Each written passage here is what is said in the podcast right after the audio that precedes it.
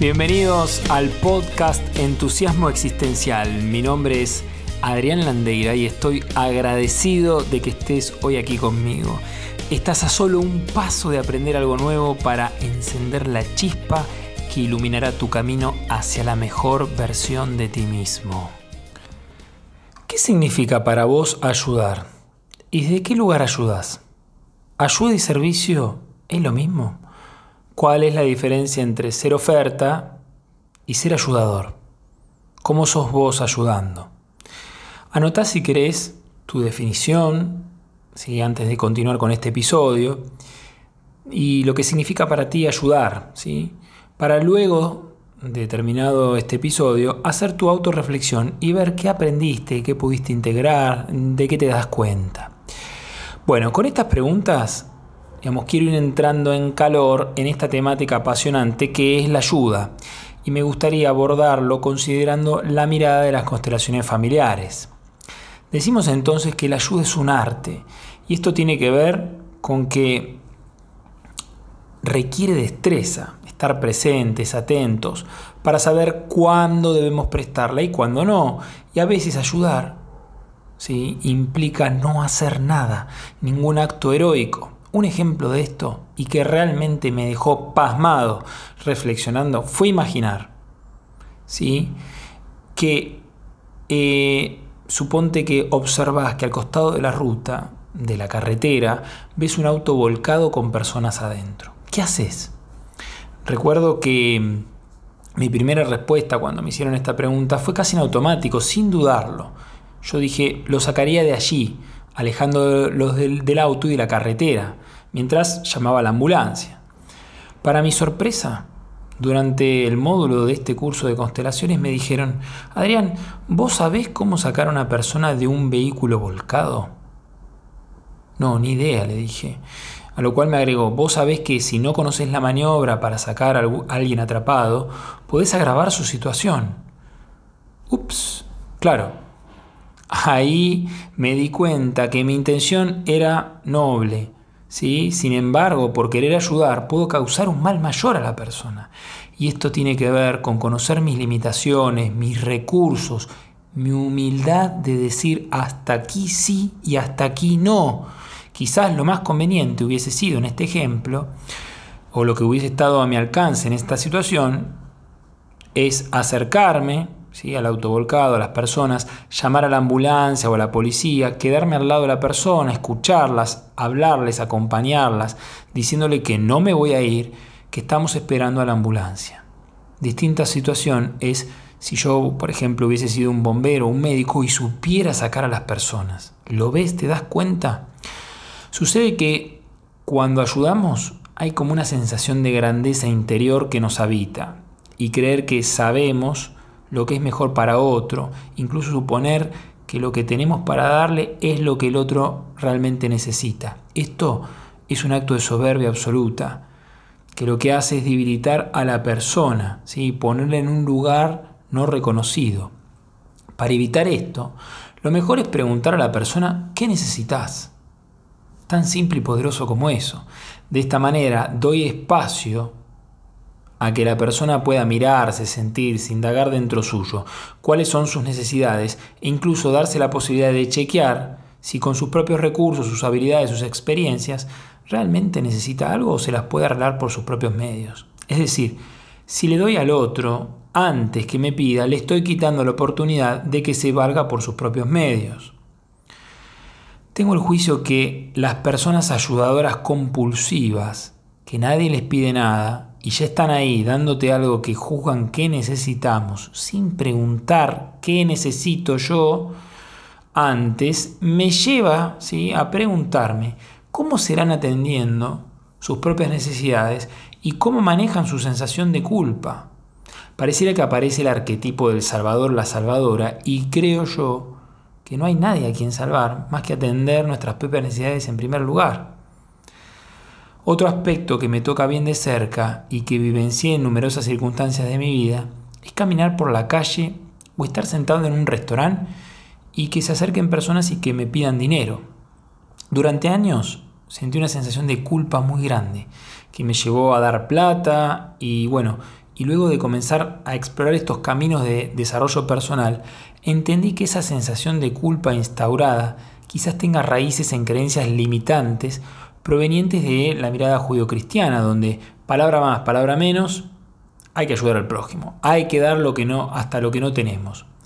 Y ahí me empecé a preguntar si realmente una moneda le va a cambiar la vida a esa persona o yo estoy dando para sentirme mejor conmigo mismo, para cumplir con el mandato. Luego entendí que dar una moneda y pensar que estoy ayudando me parece a mí que es quitarle la dignidad, en mi opinión personal. Si me dice que tiene hambre y quiere una moneda, le compro algo para comer y le pregunto qué te gustaría comer. Empecé a hacer esto que resuena más con quien estoy siendo yo y no con una sensación de culpa de como, como yo tengo o estoy comiendo esta rica comida, entonces le tengo que dar a otros.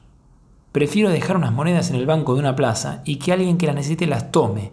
Prefiero dar desde donde sí tengo disponible y no por un mandato que ni siquiera comulgo. Porque yo no soy católico ni cristiano. ¿sí? Creo en la. tengo una profunda espiritualidad o un desarrollo de la espiritualidad, pero no comulgo con ninguna religión. Para mí todas y todo es válido. Entonces, quiero acercarte los denominados órdenes de la ayuda de Bert Hellingen, el creador de las constelaciones familiares. Veamos entonces de qué se trata esto. El primer orden dice, uno solo da lo que tiene y solo espera y toma lo que realmente necesita. Uno solo da lo que tiene y solo espera y toma lo que realmente necesita. Esto es clave. No podemos dar lo que no tenemos. Atención, es importante saber lo que tengo y desde lo que tengo puedo dar. Entonces, lo que se desprende de aquí como un desorden en el arte de ayudar sería dar lo que no tengo y que encima el otro que tome lo que no necesita.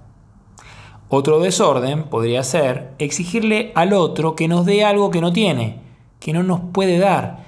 Y esto en un sentido muy amplio, desde algo material, más vinculado al emocional, etc. Te doy un ejemplo personal. ¿Cómo le voy a pedir a exigir ternura a mi padre si él no la tuvo disponible desde pequeño, donde tuvo una crianza difícil? Porque en vez de exigir algo que no hay, me conecto con lo maravilloso que sí tiene para brindarme. De lo contrario, entraría en un estado de soberbia, altanería, diciéndole cómo debe ser su relación para conmigo. Básicamente un tremendo desorden sistémico, donde yo, hijo, le estaría diciendo a mi papá cómo tiene que ser como padre. Tremenda soberbia. El arte de ayudar conlleva respetar y someterse a los límites entre dar y tomar. Como podrás ver, este orden de la ayuda puede ser muy criticado y juzgado de una concepción tradicional de lo que es ayudar. Segundo orden. Uno se somete a las circunstancias y solo interviene hasta donde ellas lo permitan uno se somete a las circunstancias y solo interviene hasta donde ellas lo permitan. ¿Te ha pasado a ti o de ver otras personas que, digamos, que no toleran, no soportan las circunstancias? Situaciones que, digamos, está atravesando una persona y, e intentan cambiarla a toda costa, y no porque el otro lo necesite o lo quiera, sino porque en realidad ellos mismos no lo toleran, no lo aguantan. Una ayuda que niega o oculta las circunstancias, en lugar de afrontarlas con la persona que está pidiendo ayuda, constituye un desorden. Ayudar entonces en contra de las circunstancias debilita a ambos, tanto al que recibe la ayuda como al ayudador. Entonces, este orden dice que el ayudador debe someterse a las circunstancias. Esto es no querer cambiarlas, sino aceptarlas. Y solo puede ayudar a intervenir cuando éstas lo permiten. Tercer orden.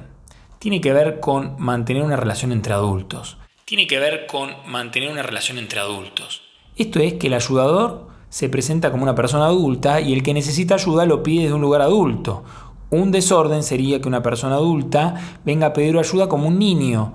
Aquí es importante que el ayudador ponga límites, ya que el adulto pone límites, evitando caer en roles paternalistas. El que pide ayuda tiene que acercarse como adulto y que él tome la responsabilidad de lo que necesita. Esto es clave. Cuarto orden está vinculado a percibir a la persona que solicita ayuda como parte de un sistema más grande y que el ayudado no se involucra efectivamente. Esto es que no tenga una relación personal. En esta mirada de las constelaciones familiares implica que el ayudador no solo mira a la persona que solicita ayuda, sino que contempla de una mirada más amplia que esa persona pertenece a una familia, que tiene vínculos, relaciones significativas. Es ampliar la mirada, digamos, más allá de la persona, incluyendo también miembros que se han excluido o que no han sido reconocidos. Y esto tiene que ver que el ayudador no debe tomar partida por sobre algún miembro de la familia, sino que es una mirada neutra, abierta, amplia. Comprender que la empatía consiste en respetar y reconocer la dignidad del otro y como ayudadores no sacar conjeturas ni opiniones, sino confrontar, preguntar, indagar con curiosidad. Esto se puede observar en los trabajos de constelaciones familiares al momento de la entrevista, donde la persona comenta su problema y el ayudador escucha, indaga, interroga, sin creerse ni tomar partida de su relato. El quinto orden implica el amor hacia cada persona tal cual es por mucho que se diferencia de mí. El amor hacia cada persona tal cual es por mucho que se diferencia de mí. El que verdaderamente ayuda no juzga. Esto tiene que ver con legitimar y validar al otro, tal cual es. El desorden sería criticar, juzgar, ser indiferente. Bien concreto esto. Bueno, ¿y qué resonancias tenés luego de haber recorrido este episodio de hoy? ¿Qué aprendes de tu manera de ayudar? ¿De qué te das cuenta?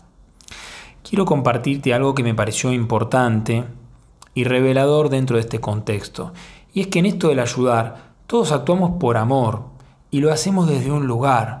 Y a veces puede que no estemos de acuerdo con la manera en que esa persona esté ayudando o incluso emitamos un juicio de valor.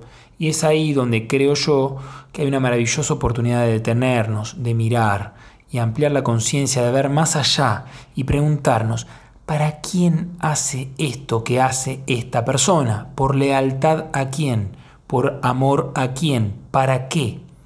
Aprendí que todo accionar habla de nosotros y del sistema del cual venimos. No olvidemos que todos tenemos creencias que vienen de nuestras familias de origen y cuando nos apartamos de ellas, nos cuesta darle un lugar. Sentimos como culpa, como que algo estamos traicionando, que nos cuesta darle un lugar. Y es ahí donde el crecer conlleva encontrar nuevas formas, nuevas maneras. Y está bien, ¿sí?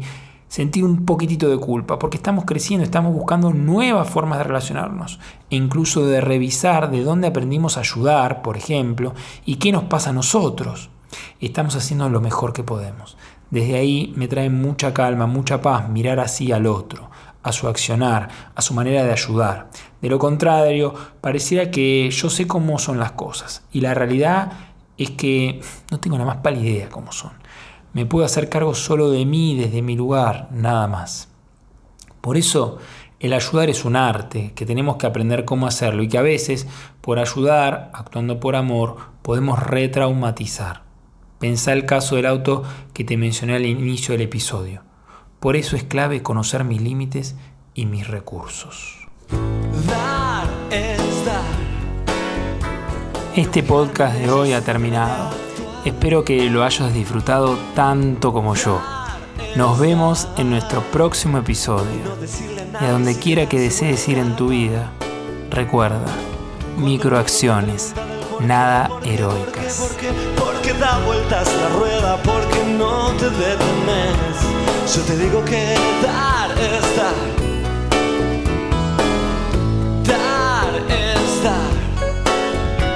Y no marcar las cartas, simplemente dar.